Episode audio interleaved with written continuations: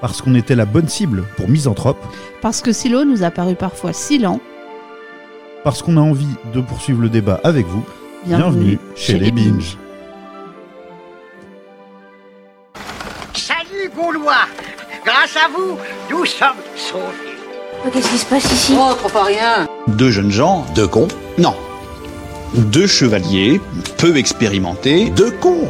Pour le cinéma, monsieur Leblanc, pour le grand écran, pas pour la petite lucarne. Le vieux fusil Flipperait Bon film. Le grand professionnel qui a du caca dans les yeux, je me marre.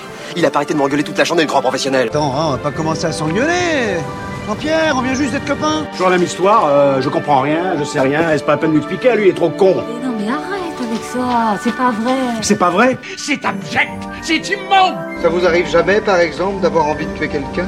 Pardon? Eh ben, mes cadets, eh ben, mes petits frères, ça commence bien.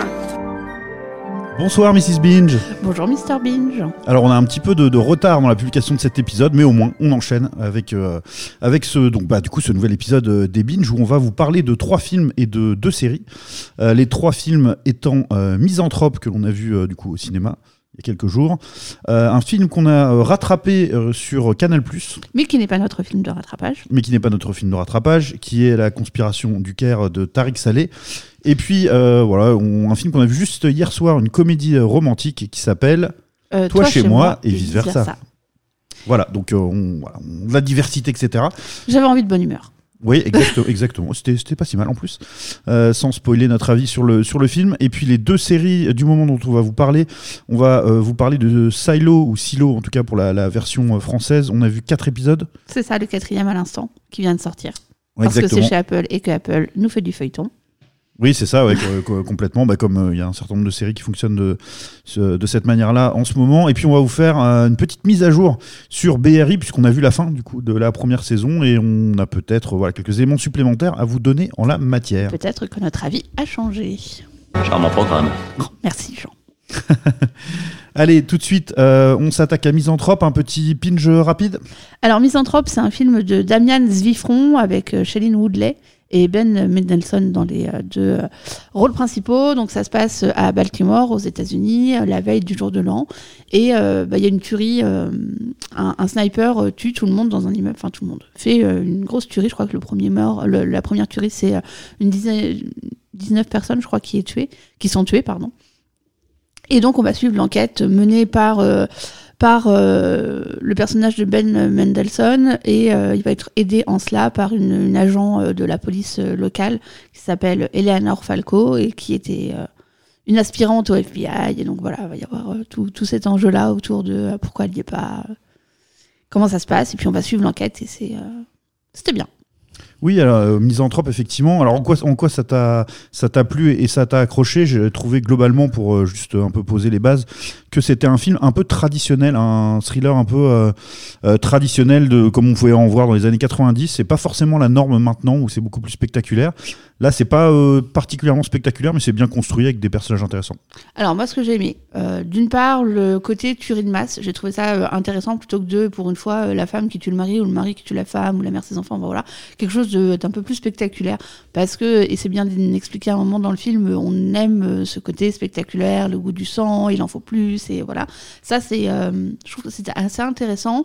Les relations entre les personnages sont plutôt je trouve assez intéressante aussi le lien entre euh, entre le pers- personnage de Falco et de euh, je crois que c'est Lambert ou Lampson je sais plus comment il s'appelle le- l'autre euh, le, chef le joué, le personnage joué par euh, Mendelssohn je crois que c'est Lambert il me semble comme ça. Bref je trouvais que l'alchimie entre eux euh, fonctionnait bien. Et puis alors d'un côté ce que j'ai apprécié c'est que ce n'est pas euh, facilement datable.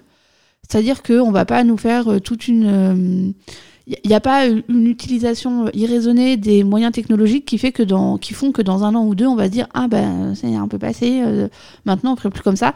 Et je trouve que ça c'est plutôt agréable de regarder un film qui est pas qui est ancré dans son époque par les sujets et les enjeux qu'ils ont mais qui n'est pas euh, qui, ne va pas forcément mal vieillir C'est assez subtil, hein. c'est vrai qu'on on pouvait- on peut l'entendre dans certains podcasts en ce moment, et il faut toujours le rappeler, un film est toujours le produit de son époque, et, en cela, c'est en effet en partie euh, un produit de son époque, mais effectivement, je pense qu'il va plutôt bien vieillir, euh, parce qu'il a ce côté un peu euh, intemporel que tu soulignes, Euh, je suis complètement d'accord avec ça. il y a souvent ce côté, bah, on, ils sont dans une ville, on la sent, la ville aussi, on la vit, on la sent.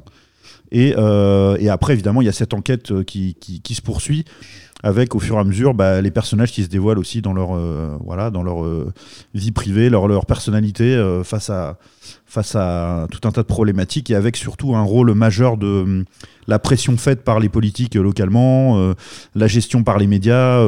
et ça, c'est un renvoi très clair à l'actualité américaine quand même. Contemporaine, hein, puisque régulièrement euh, euh, ça s'est produit plus ou moins directement de cette manière-là, mais en fait tout le monde s'accapare ce qui doit être une enquête qui est euh, principalement menée, enfin en tout cas ça paraît cohérent par, par les enquêteurs, et, c'est à eux de décider le tempo, etc. Mais en fait on s'aperçoit que leur marge de leur marge de travail elle est quand même faible et qu'ils sont contraints régulièrement par la pression de ces deux entités, le pouvoir politique et les médias. Surtout les médias. Enfin, moi, je trouve que le poids des médias est quand même assez important parce que c'est les médias qui vont aussi donner le rythme du pouvoir politique, de ce que va vouloir le pouvoir politique, parce que tout va passer par le biais de ce que la population va penser, et ça, ça sort, enfin, ça, c'est issu du poids des médias. Oui, c'est vrai, c'est tout à fait vrai. Effectivement, des personnages intéressants. Donc, en fait, pour rentrer un peu plus dans le détail, euh, ce personnage de flic un peu lambda qui est cette jeune femme, euh, il tape dans l'œil de, de l'inspecteur chevronné qui va mener l'enquête parce que elle fait des remarques qui euh, Alors, sortent un peu du cadre. Moi, de- c'est ce que j'ai trouvé incohérent un peu au départ, c'est que bah, il y a cette tuerie, il y a tout de suite des policiers partout, et puis elle, cette... qui au départ est, enfin, je veux dire, on va pas dire qu'elle fait la circulation, mais pas loin, quoi. Et euh, elle se retrouve sur cette scène de crime, elle touche à tout, elle, euh, elle intervient. Je trouve que c'est là où, pour moi, c'est un petit peu incohérent. Elle prend une grande place dès le départ, alors qu'elle fait, elle a, elle a rien à faire là, en fait, au départ. bah, sauf à dire que euh, c'est là où elle voudrait être. C'est là où elle voudrait toujours, être, et- c'est là où elle s'impose. Et en fait, c'est ça, elle, elle, elle réagit sur place parce que dans, dans un cas d'urgence, comme elle est, elle est confrontée en fait direct, en direct à ce qui se passe, et elle doit prendre un certain nombre de décisions. Et elle, fait, elle se comporte pas comme une flic de base.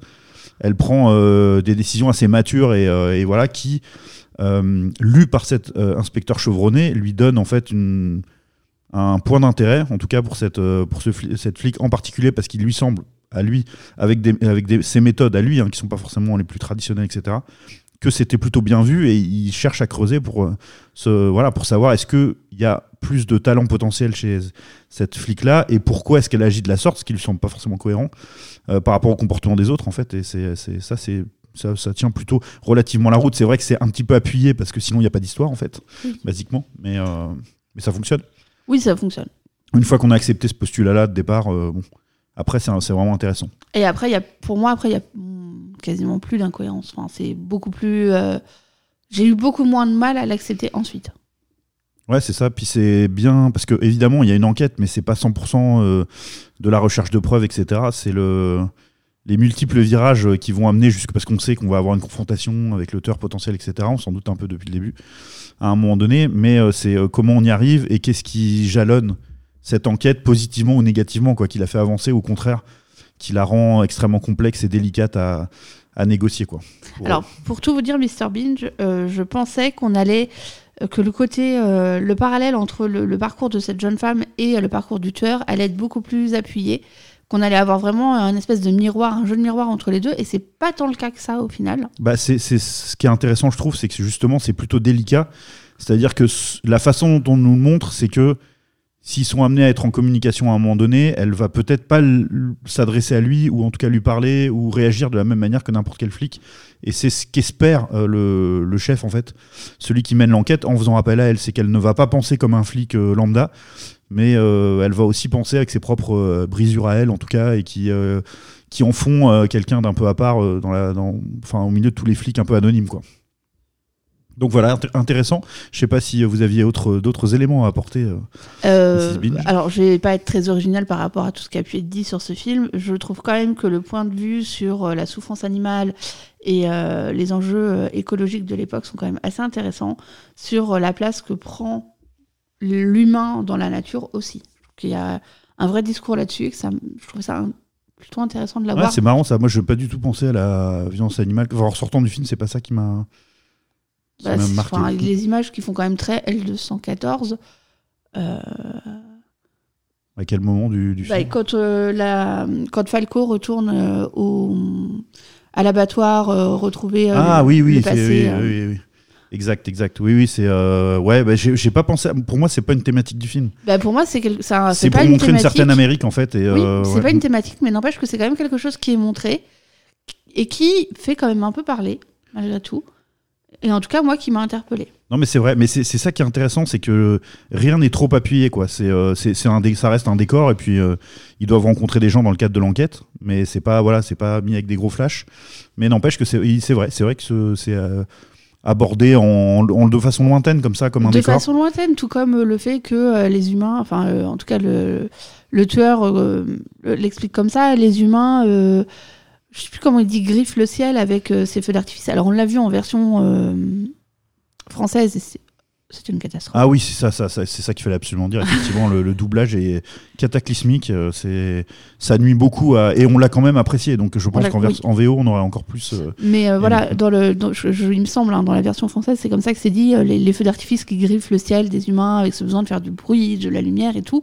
Et bien ça aussi, c'est quelque chose qui est juste euh, mentionné, mais qui, en tout cas, moi, reste dans mon esprit. Ouais, c'est une base de l'enquête qui est intéressante. C'est y on ne trouve pas de point commun entre les victimes. Donc qu'est-ce qui s'est passé en fait? Qu- Quel tueur peut avoir envie de tuer a priori n'importe qui? Enfin, est-ce que c'est un hasard? Est-ce que c'est pas un hasard? C'est un des fils conducteurs aussi de de cette enquête qui est bien menée et malheureusement euh, c'est vrai si vous le pouvez euh, voyez-le en VO euh, ST parce que la VF est est vraiment pas terrible globalement et alors sur le personnage euh, du, du flic euh, ancien Ah, c'est euh, c'est pire que une tout horreur. c'est vraiment ça gâche on dirait qu'il joue extrêmement mal euh, presque alors que enfin je, J'ai pas l'impression sur pas. les images, enfin sur les hum, expressions faciales. voilà tout, il a l'air de très bien camper son personnage mais la voix ne ça, ne va la pas. foi ne, ne va pas. Alors euh, avec tout, euh, enfin avec tout le respect qu'on peut avoir au doubleur, hein, c'est pas du tout euh, votre travail qui est remis en cause ni votre voix. Si tant quelqu'un nous entend, mais mais c'est une catastrophe.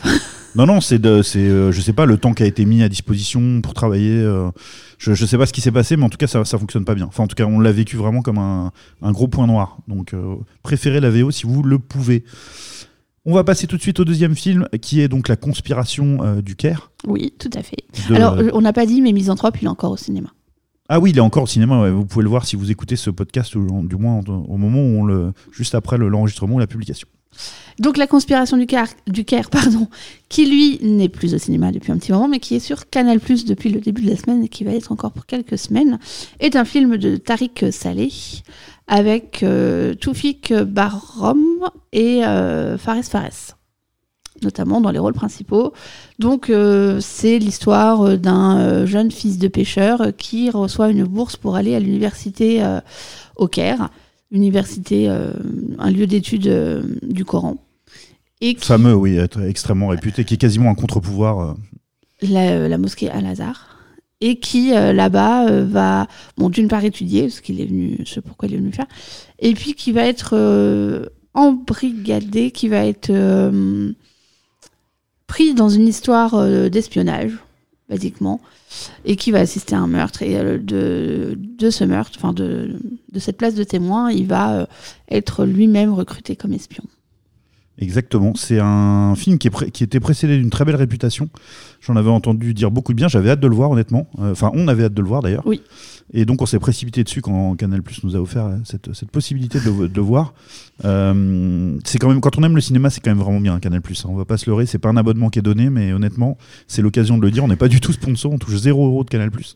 Mais quand même, c'est vraiment la chaîne du cinéma. C'est pas pour rien. Bah, D'autant plus que là, ils ont une programmation qui euh, est en lien avec l'actualité canoise, donc on a quand même de la chance. Ouais, exactement. C'est le, le bon moment pour attraper ces films, ces films-là. Euh, Qu'est-ce qui vous a plu ou pas euh, dans, dans ce, ce film d'espionnage, effectivement Euh, Voilà, avec un. Alors, c'est pas un film d'espionnage à la James Bond avec euh, 50 000 gadgets, euh, une voiture qui va super vite et des femmes dans tous les sens. D'ailleurs, je crois qu'il n'y a que. On voit qu'une seule fois une femme dans ce film, d'ailleurs. Bah, on en voit au moins deux en même temps à un moment donné, mais Ouais, on va pas trop raconter. Non, mais euh, on en voit très peu. Les femmes voit très peu. sont euh, quasi absentes. C'est ce une histoire film. d'homme, ouais, euh, 95%. Dans un pays, enfin, en tout cas, dans un milieu d'hommes. Euh, ce que j'ai aimé, c'est les décors. J'ai trouvé que c'était magnifique. Vraiment, c'est sublime. On laisse le temps à l'intrigue de s'installer, peut-être parfois un peu trop à mon sens. J'ai trouvé que c'était parfois un peu trop lent. Alors, on l'a vu en deux fois aussi. C'est important de. Parce que je me suis encore endormie pendant un film. Ça arrive, euh, bien sûr. Euh, moi, j'ai été assez passionné. J'ai pas trouvé particulièrement qu'il y avait des, euh, des lenteurs sur, sur ce film-là. J'ai surtout vraiment aimé l'interprétation des personnages. Ils sont complexes, ils sont puissants. Et, euh, et en fait, on, se, on rentre totalement dans le moule de, euh, bah, de ce jeune pêcheur qui finalement se retrouve au milieu d'enjeux politiques euh, extrêmement, politiques religieux extrêmement importants, puisque les deux sont, sont mêlés. Et c'est euh, et vraiment, on, on a envie qu'ils s'en sortent d'une manière ou d'une autre. On craint le pire évidemment aussi, hein, parce que c'est un milieu extrêmement, extrêmement dangereux, mais c'est très scrupules. prenant là-dessus. Sans scrupule, où euh, la religion et l'intérêt euh, de la religion et de l'État priment surtout, notamment sur la vie humaine. Enfin, en tout cas, c'est ce qu'on nous montre là. Euh, après, il y a quand même pas mal de passages qui sont pas doublés. Et ça, c'est un peu gênant pour les personnes comme moi qui ne connaissent absolument pas un mot d'arabe. C'est problématique. Ah ok, bah moi ça m'a pas spécialement gêné parce que c'est sur- c'est pendant des, des prières, euh, etc. Ouais, mais alors, euh, pe- peut-être c'est mon hein, esprit hein. un peu tordu ou euh, qui en veut toujours plus, mais je me dis que chaque prière qui est présentée dans le film doit avoir un rapport avec l'intrigue. J'imagine que ça a été construit comme ça, et le fait de pas comprendre ce qui Ah, est c'est dit. intéressant. Bah, je me suis pas posé la question, ouais, donc du coup c'est c'est intéressant. Ce serait bien d'avoir le, le- un mot du réalisateur sur ce point-là. Est-ce que en fait ce sont Tariq Saleh, si vous avez envie de venir chez les Guinches, on vous attend. exactement si ce sont des euh, prières traditionnelles en fait euh, qui voilà qui servent à authentifier en gros le là où ils sont et ce qu'ils font ou est-ce que vraiment chacune a un sens particulier? Je, j'en suis- je suis je je sais pas, je me- dans, dans mon esprit, il était évident que si on nous montrait ces scènes de prière, c'est qu'elles devaient avoir, alors peut-être pas un sens, mais en tout cas un rapport avec ce qui se passait, Mmh, ou qu'elles devaient faire résonner quelque chose chez le. Alors que pour moi, Chez les jeunes. ceux qui ont un sens, euh, ce sont les prêches justement des, bah, des candidats entre guillemets, hein, parce qu'en en- principalement pour schématiser, il y a le poste le plus important qui est en jeu. Il y a différents candidats, évidemment chacun a ses euh, suiveurs et puis euh, sa façon de vivre le Coran et puis de l'exprimer peut-être est manipulé aussi par par certaines forces extérieures, on va dire. Euh, donc moi j'ai pensé que c'était ça qui était très important. Ceux-là par contre, on- évidemment, ils sont traduits et on, et on les a puisqu'on l'a vu en VO, donc euh, voilà. Euh, et puis pour moi les autres c'était, enfin voilà, ça faisait du partie décor, du en décor. fait. Voilà, c'était Ok. c'était pour authentifier, mais bon, en tout cas. Moi j'ai vraiment été très, ouais, ça m'a beaucoup plu. J'aimerais bien voir autre- d'autres films de ce réalisateur dans d'autres contextes. Et, et voilà, j'ai trouvé que c'était filmé avec beaucoup de délicatesse et de précision. Et que vraiment, ça tenait aussi beaucoup sur le, le- bah, la, la capacité des acteurs. Et puis là, on a, on, on a une direction d'acteurs qui est aux petits oignons. Vraiment tr- extrêmement bien réalisée. Tout à fait. Donc on a aimé, on a aimé, on vous encourage Oui. bien sûr à voir ce, ce très beau film. Euh, on va changer complètement encore une fois d'univers pour parler du, euh, du troisième film de ce soir. Euh, un petit pinch peut-être sur cette comédie romantique qu'on a donc vue juste hier soir, c'est tout frais. Alors, c'est une comédie romantique euh, disponible sur Netflix euh, qui s'appelle Toi chez moi et vice-versa, réalisée par Aline Broche avec euh, Ashton Kutcher, Kutcher, Kutcher et Reese Witherspoon. Ah, je sais plus si c'est Kutcher ou Kutcher, Kutcher. Ashton Kutcher. Kutcher, j'ai Ouais, toujours un petit. Euh, et donc c'est euh, alors c'est une comédie romantique, hein, il n'y a pas d'enjeu, il n'y a pas de voilà, c'est euh, deux amis qui ont eu une relation une nuit, qui vivent l'un et l'autre euh, à l'autre bout euh, des États-Unis et qui vont échanger leur euh, maison pendant une semaine pour une raison. Enfin voilà, parce qu'elle a besoin d'être à New York pendant une semaine et elle a besoin que quelqu'un garde son enfant. Voilà, c'est ça à la base. Voilà, on, est, on est dans les codes classiques de la, de la comédie romantique. Ça n'empêche pas néanmoins de pouvoir la classer sur la, dans la catégorie très bonne comédie romantique, bonne comédie romantique, ou plutôt mauvaise et inintéressante comédie romantique. Euh, vous qui en avez vu plus que moi, euh, cher Mrs. Moi, je mets même dans si j'en ai vu quelques-unes quand même. vous Je mets dans les bonnes comédies romantiques. C'est pas une très bonne comédie, c'est pas une catastrophe. Ça fait le job pour euh, un soir où on a un peu la flemme, quoi. En fait, ça tient euh, quand même pas mal à l'interprétation des personnages et puis à la, à la, aux personnages secondaires aussi, à leur qualification. hein, oui, genre- notamment le personnage de la meilleure amie, Alicia, de la meilleure amie de Debbie, Alicia, cette femme qui passe son temps à boire du café, qui est complètement amorphe, qui a l'air totalement dépassée dans sa vie par ses trois enfants, et puis qui donne des conseils un peu. euh, Enfin, En fait, ce sont tous des temps ressorts comiques, hein, les personnages décalé. secondaires quasiment. Ouais. Ce sont des ressorts comiques, dont le fameux Zen, qui est donc euh, ça, ça, ça m'a beaucoup fait. C'est ce qui m'a fait le plus rire dans le film. C'est ce voisin riche qui a en fait un jardinier, mais qui lui vient jardiner dans le jardin de sa voisine. oui, En parce temps que qu'il non, chez lui, il a un jardinier, Ouais. donc c'est pas, pas la peine, quoi. Donc ça, ça m'a fait ça, ça m'a fait beaucoup rire. C'est d'ailleurs un acteur qu'on connaît. J'ai oublié son nom là, mais qu'on avait Steve déjà vu. Zahn. C'est Steve Zahn qui joue Zen Oui. Ok, ouais, voilà, qu'on a déjà vu dans, dans différents euh, contextes aussi. Euh, ben, moi, ça m'a. Enfin, c'est sûr que c'est jamais le genre de film vers lequel je vais me diriger naturellement, mais ça m'a bien plu quand même. Ça se regarde, il y a quelques vannes qui passent bien. Et puis voilà, c'est pas méchant, c'est bien interprété. J'a- J'aime beaucoup Reese Wither- Witherspoon. Oui. On l'a vu dans euh, euh, la série sur Morning News. Morning Live? Non, Morning Live, c'était Michael Youn. Euh, Morning News. Good Morning. Je sais plus. Enfin, la série avec. euh, Avec euh, Rachel. euh, Jennifer, Jennifer Aniston, Aniston. qui voilà et, qui, qui- et où elle est très hyper douée dedans aussi très intéressante Euh, donc euh, voilà ça fait plaisir de la revoir et elle est, elle est toujours aussi douée en fait suivant les, les contextes voilà pour la partie film Un serial killer. Hein? Un serial killer, un tueur en série.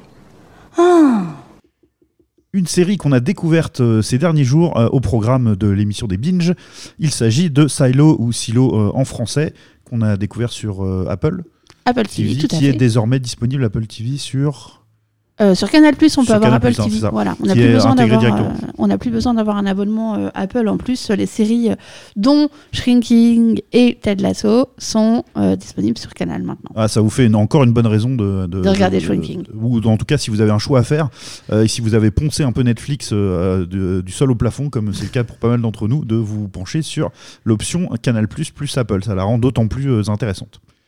Silo, pour info, c'est une adaptation d'un roman de euh, Hugh Howey. Donc voilà, pour euh, la petite info.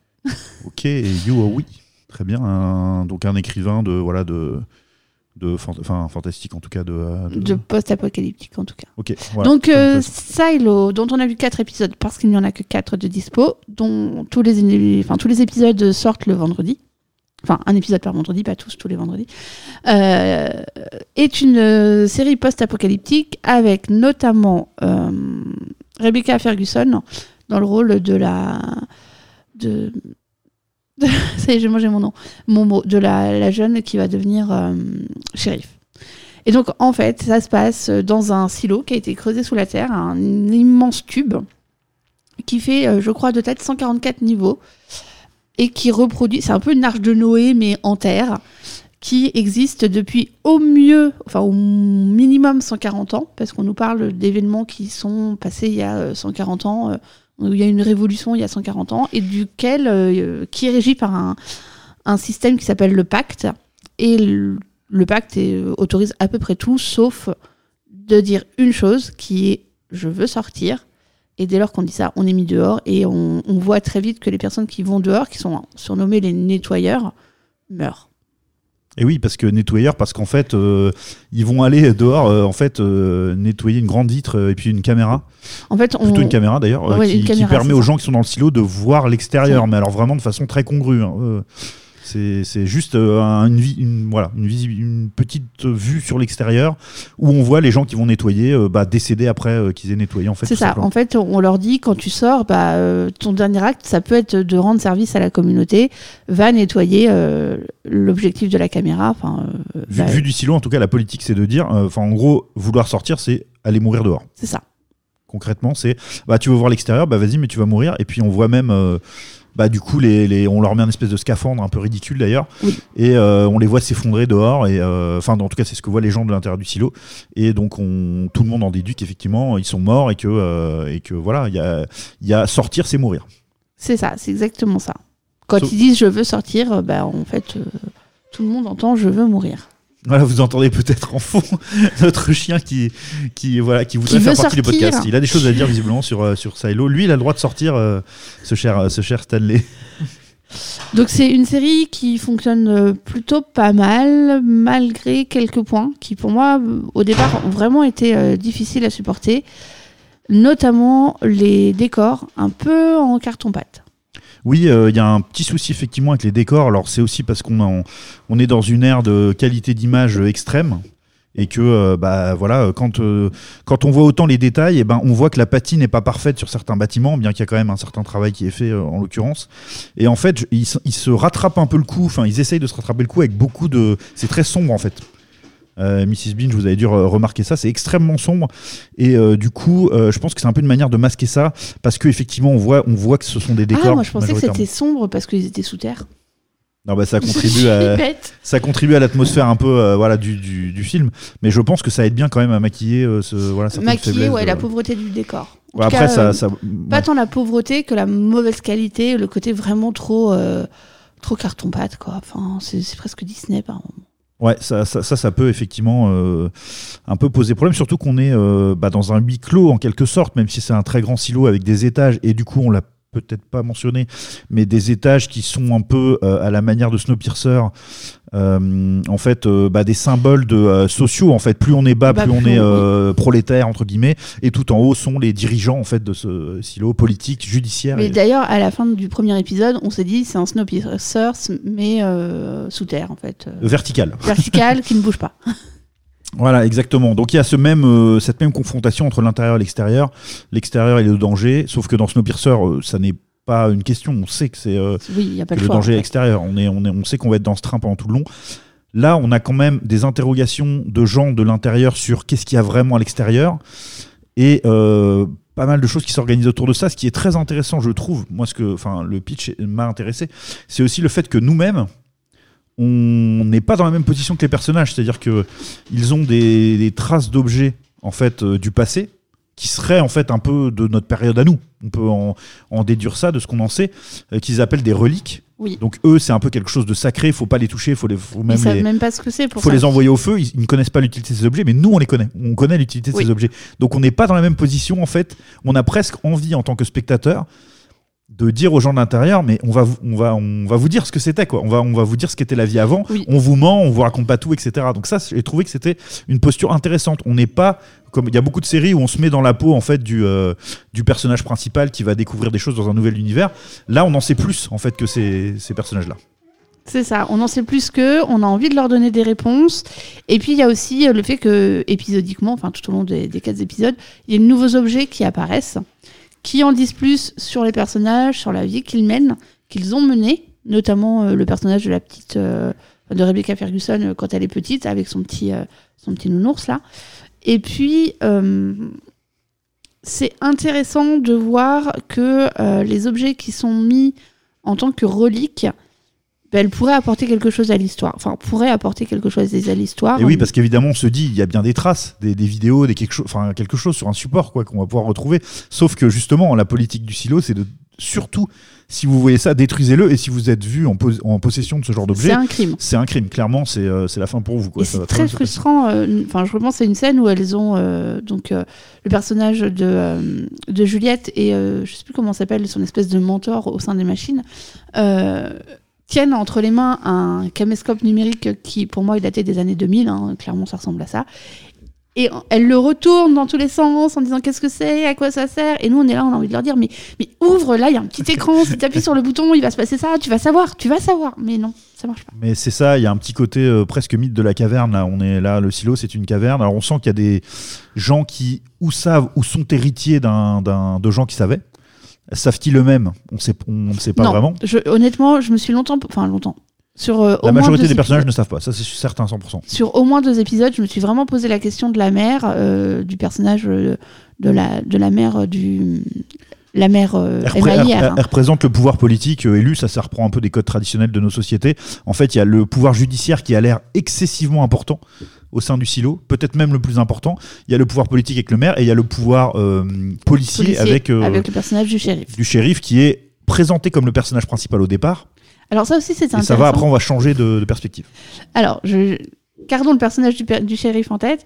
Euh, moi, je me suis longtemps posé la question de savoir si la mère, enfin longtemps, sur deux épisodes, sur quatre, quand même beaucoup, euh, ne savait pas tout, en fait, ne savait pas euh, ce qui se passe à l'extérieur et si elle n'était pas dans une position de je veux garder mon pouvoir euh, sur ma communauté et du coup, euh, je cache tout. Sach- Sachant qu'il faut bien dire, déjà, d'une part, on n'a pas lu les livres, donc on ne sait pas ce, qui, ce qui sera le, dé- le dénouement potentiel ou quelle vérité on va découvrir. Et on ne sait pas non plus ce qu'est ce l'extérieur. On n'a que des pistes qui nous sont évoquées, mais là, au moment où on parle, on ne le sait pas, on n'a pas la réponse. Alors, on n'a pas la réponse. Euh, ce qui est interpellant, c'est que à une un- dans le premier épisode, la femme du shérif découvre une vidéo où on voit l'extérieur en couleur, qui lui donne envie de sortir. En tout cas, y ouais, il y a, il y a, hum, Elle trouve une vidéo qui est y a- y a ce nettoyage sur quelque chose. Est-ce que c'est vraiment ce qu'on voit à l'écran qui est le- le- l'extérieur?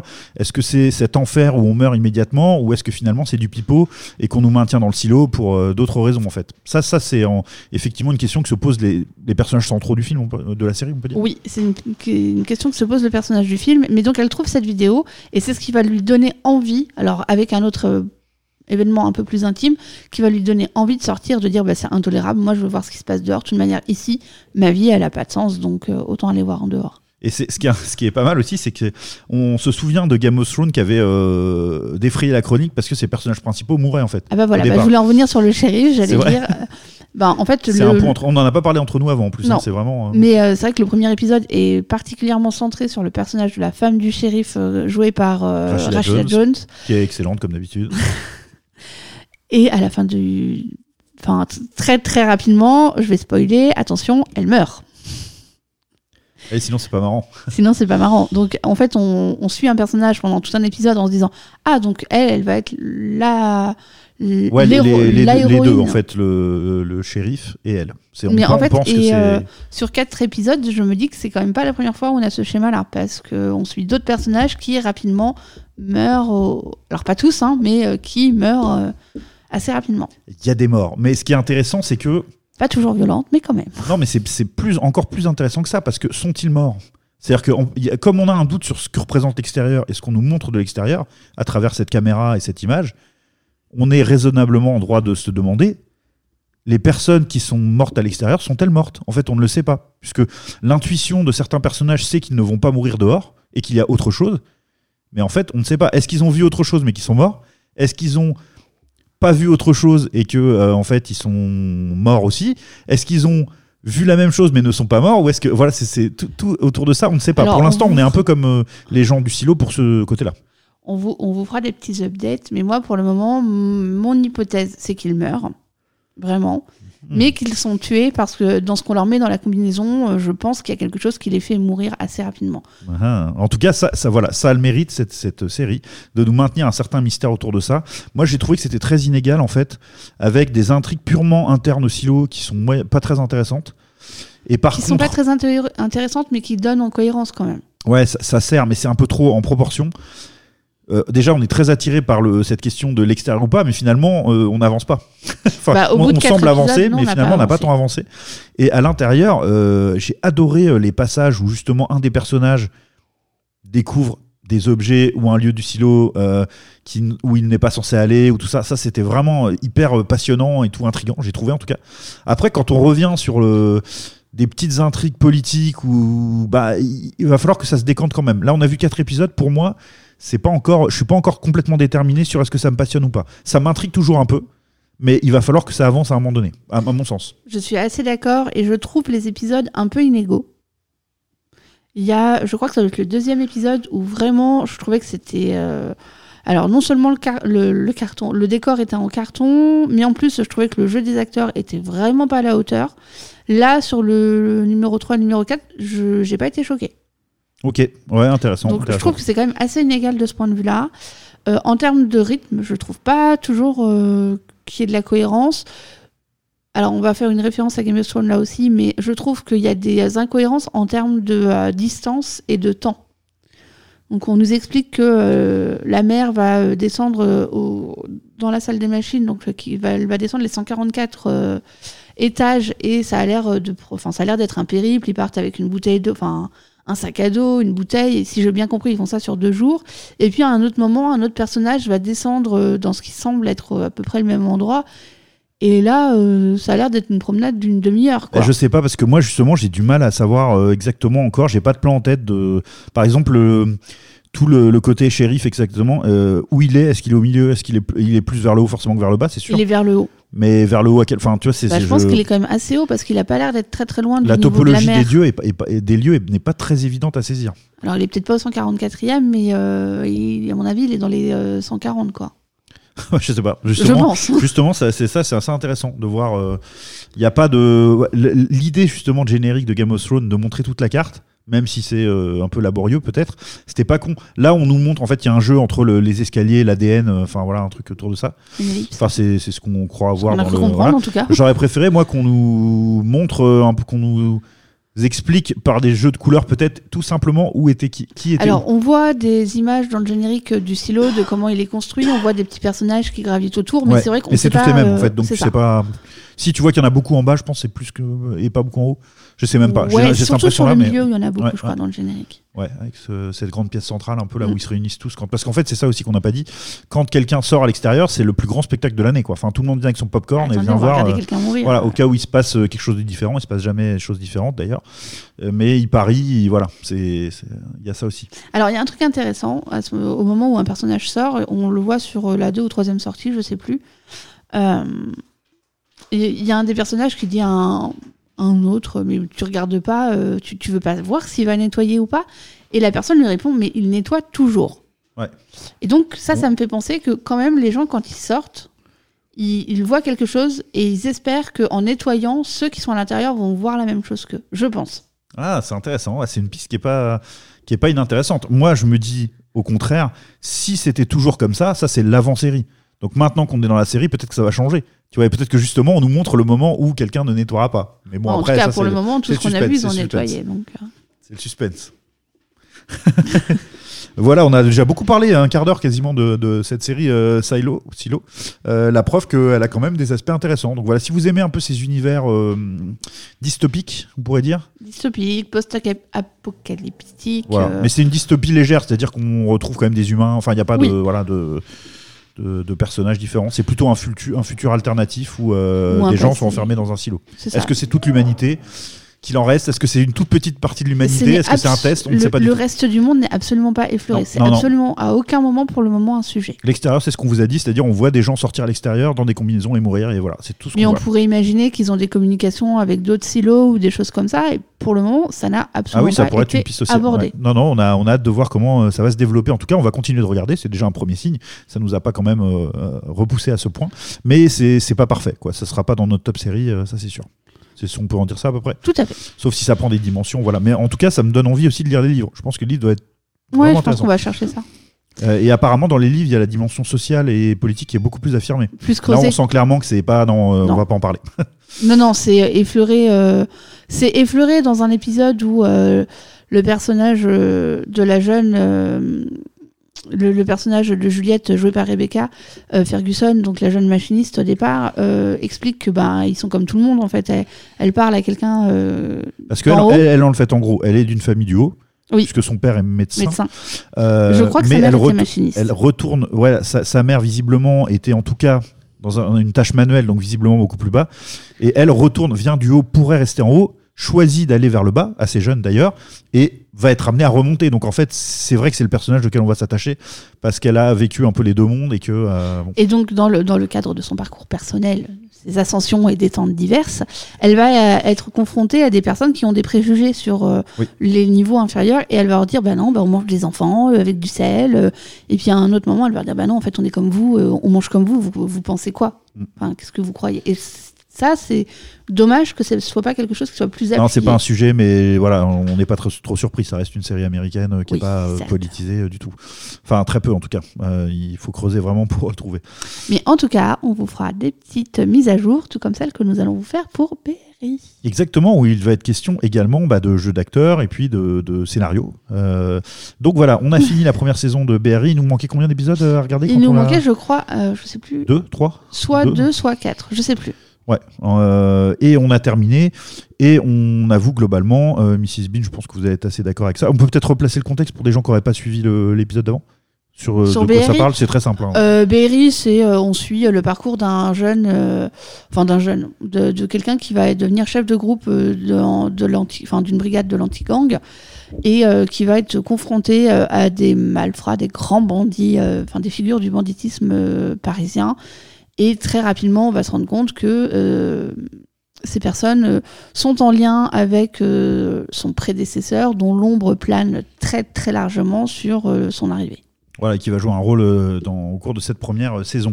Euh, alors, ce qu'on a appris de, de, de, de cette fin de saison et du moins ce qu'on a, ce qu'on a vécu comme expérience, Alors, si vous pouvez nous le décrire un peu. Pour replacer notre. Enfin, dans le podcast précédent, je crois que c'était celui de la semaine dernière ou celui d'avant, je sais plus, peut-être la semaine dernière, on évoquait BRI et on était plutôt. euh, Enfin voilà, on était. On appréciait plutôt la série, on trouvait qu'il y avait un bon On rythme. pardonnait les quelques défauts euh, que voilà, notamment un qui d'ailleurs n'est plus à l'ordre du jour sur la fin de série, mais on ne vous dira pas lequel et pourquoi. Mais toujours est-il que nous avons vu la fin de la série et ce qui, à l'époque, n'était que des petits défauts, ne nous posant pas réellement souci, ne nous faisant pas réellement sortir de la série, s'est avéré être catastrophique sur les deux derniers épisodes, où vraiment euh, les moments de jeu un peu en dessous, où qu'on pouvait enfin, bah, sur le début de la série, c'était euh, voilà. ah oui, ah oui, avant, oui. Mais là, mais sur les deux derniers épisodes, c'est une catastrophe. Les scénaristes, bon bah je sais pas, je pense qu'ils sont partis, ils ont dû abandonner le truc, ils ont dû leur dire débrouillez-vous, faites ce que vous voulez. Ça n'a plus aucun sens. Bah, un- alors, je dirais pas jusque là. Je, euh, je, suis, je suis Ross, mais Je j'étais que c'est vraiment un peu exagéré, mais, euh, mais je suis d'accord avec le constat de fond. Euh, en fait, c'est plus le sentiment que j'ai, c'est plus une immense frustration. parce que par moment, alors, est-ce que ça peut pas être vraiment, est-ce que c'est la direction d'acteurs Est-ce qu'on a laissé les acteurs, on a laissé trop peu de temps aux acteurs pour refaire les scènes Je ne sais pas, mais il y a des scènes qui sont parfaites, millimétrées, passionnantes, euh, qui marchent bien. Très juste, Euh, très- qui fonctionne, oui. Enfin, notamment celle des deux gendarmes dans la, enfin des deux gendarmes, des deux, euh, des deux membres de, de la BRI dans la voiture là quand ils se parlent. Ah, ça, j'ai adoré. Voilà, c'est excellent. Et puis de, la scène d'avant, c'est une cata. C'est-à-dire, c'est mal joué. Il y a un emportement qui n'a aucun sens. Il y a, enfin, on sent bien que ça va pas. Enfin, il aurait fallu la retourner cette scène. On a quand même des, des comédiens d'un certain niveau. Ils sont capables de, de- et on l'a vu d'ailleurs euh, Bah, précédemment. enfin, notamment Donc, je comprends pas euh, comment ils ont pu valider ça, quoi. Le personnage de Saïd, qui euh, dans les premiers épisodes, pour Ouais. moi, était vraiment très intéressant, était quasiment toujours juste dans son jeu, ni trop. Enfin, c'est- c'était vraiment parfait pour moi. Et alors là, les deux derniers épisodes, mais Ouais, ouais, ouais. il y a eu un moment, je t'ai- dit, Mr. Binge, mais on arrête quoi, c'est pas possible. Non, non. Et puis alors, euh, ça, c'est le numéro un. Donc, euh, grosse déception sur. euh, bah, certaines scènes qui sont pas, pas jouées pas jouées correctement qui font pas naturel qui, qui, qui sont problématiques Dans la diction, dans le ton, dans l'attitude, dans Ouais, les ça- regards, ça colle pas. même le placement de la caméra. Il y a des fois, on a l'impression. Enfin, je sais pas, il y a quelque chose qui ne fonctionne pas. Effectivement, ça a, été- ça a l'air d'avoir été un peu rushé. Enfin, moi, c'est l'impression que j'en ai. Alors peut-être que je me trompe complètement. Euh, Il y a ça parce qu'on a vu, on a déjà vu bien. Donc euh, je comprends pas. C'est la même ça. série. Donc euh, c'est un peu étonnant. Pourtant, elle a dû être tournée dans les mêmes conditions. Mais en tout cas, c'est le. Alors, est-ce qu'ils ont, ils arrivaient sur la fin du tournage? Bah non, ils tournent pas euh, linéairement. Donc, non, je ne sais pas je, ce qui s'est je- passé. ouais, je- je ne sais pas. Et puis alors, alors la fin nous présente une, pourquoi pas une situation euh, à la limite, c'est pas le, tant le problème, mais la fin fin, c'est euh, Battleland quoi. Alors c'est une série Canal, pourtant euh, on en a vu des fins intéressantes, des, euh, des- et alors là c'est la fin la plus, mais vraiment je parle des derniers plans. hein. C'est le truc le plus con du monde. Vraiment c'est nul. C'est ni fait ni à faire. C'est vraiment euh, Alors, moi, je, le- l'abécédaire je- du, du réalisateur de, de, de, de salon étudiant. Enfin, c'est on est bien d'accord, les derniers plans où ils se regardent tous les uns les autres. Ah oui, non. Non, non, mais oui, voilà, je veux pas tout spoiler, mais il y a, il y a un des derniers mouvements de caméra, le dernier mouvement de caméra, Ah oui, et non, qui, bah oui, qui, est- c'est- qui m'a laissé, mais vraiment en me disant, mais sérieusement quoi? Enfin, Ils vont pas faire ça. En fait, je me suis dit, j'espère qu'ils vont pas faire ça. Je l'ai vu arriver, je dis non, non, non, faites pas ça. Et vraiment, c'est pile poil, c'est le, pour moi, le, le- le- le pire truc que tu peux faire quoi. Quand tu sais, quand tu n'as aucune idée, fais ça.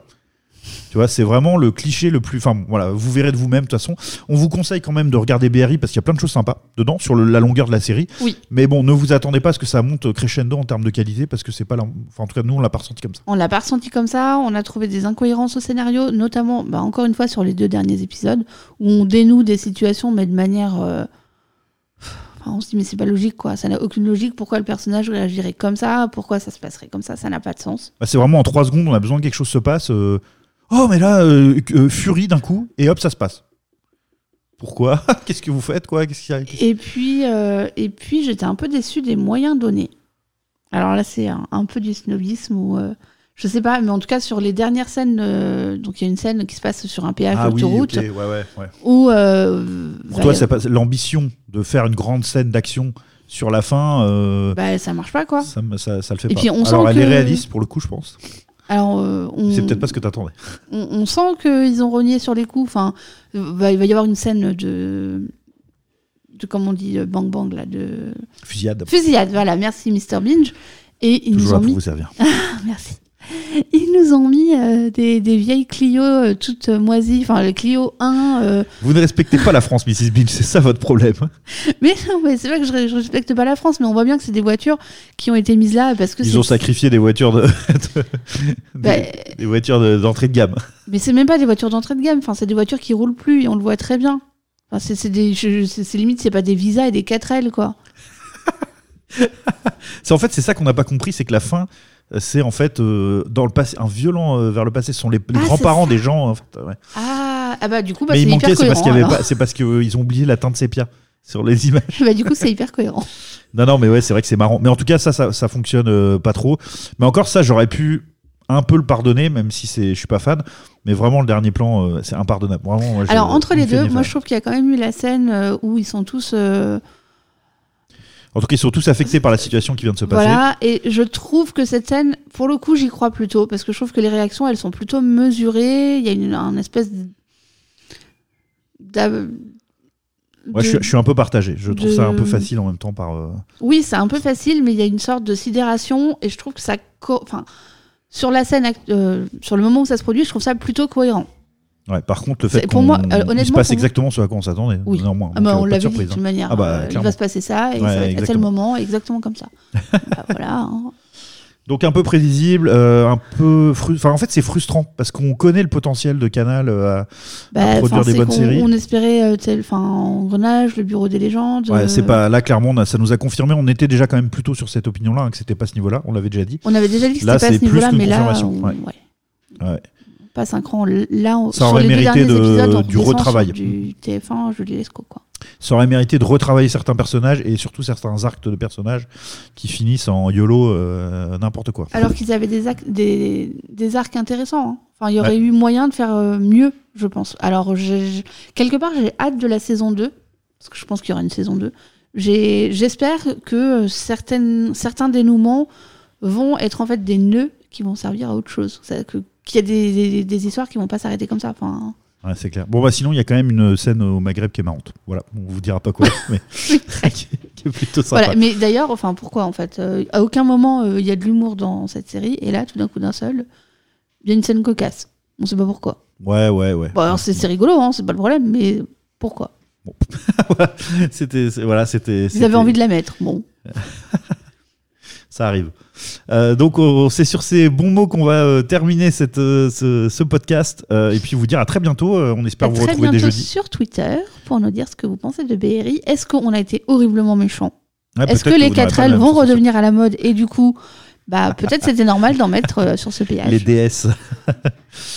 Et euh, bah, on a hâte de vous, effectivement, d'avoir vos commentaires euh, et vos retours sur nos réseaux sociaux, euh, Insta, Facebook, Twitter. On n'a toujours pas repris pleinement le rythme des publications, mais ça ne saurait tarder. Mr Bean, je vais aller au coin. ouais, ouais, c'est- pleinement ma faute, je l'assume. Euh, mais bon, voilà, je vais m'y mettre, je vais m'y mettre, je vais m'y mettre, on y croit. Je vais me faire un vrai calendrier de publication, ça va arriver que je sois un peu organisé dans la vie. Merci Mrs. Binge, c'était un plaisir. Et puis on vous dit à très vite, salut